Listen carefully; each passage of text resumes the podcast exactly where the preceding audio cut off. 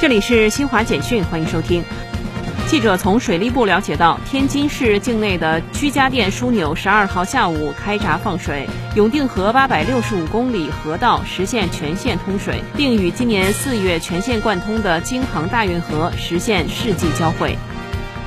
经过两年多研究，我国科学家在位于滇东北地区的云南省镇雄县首次发现华南奥陶纪末生物大灭绝前的三叶虫动物群，为全面揭示华南板块西缘的海洋生物面貌提供重要窗口。这也进一步证实区域环境恶化时古生物避难所的存在。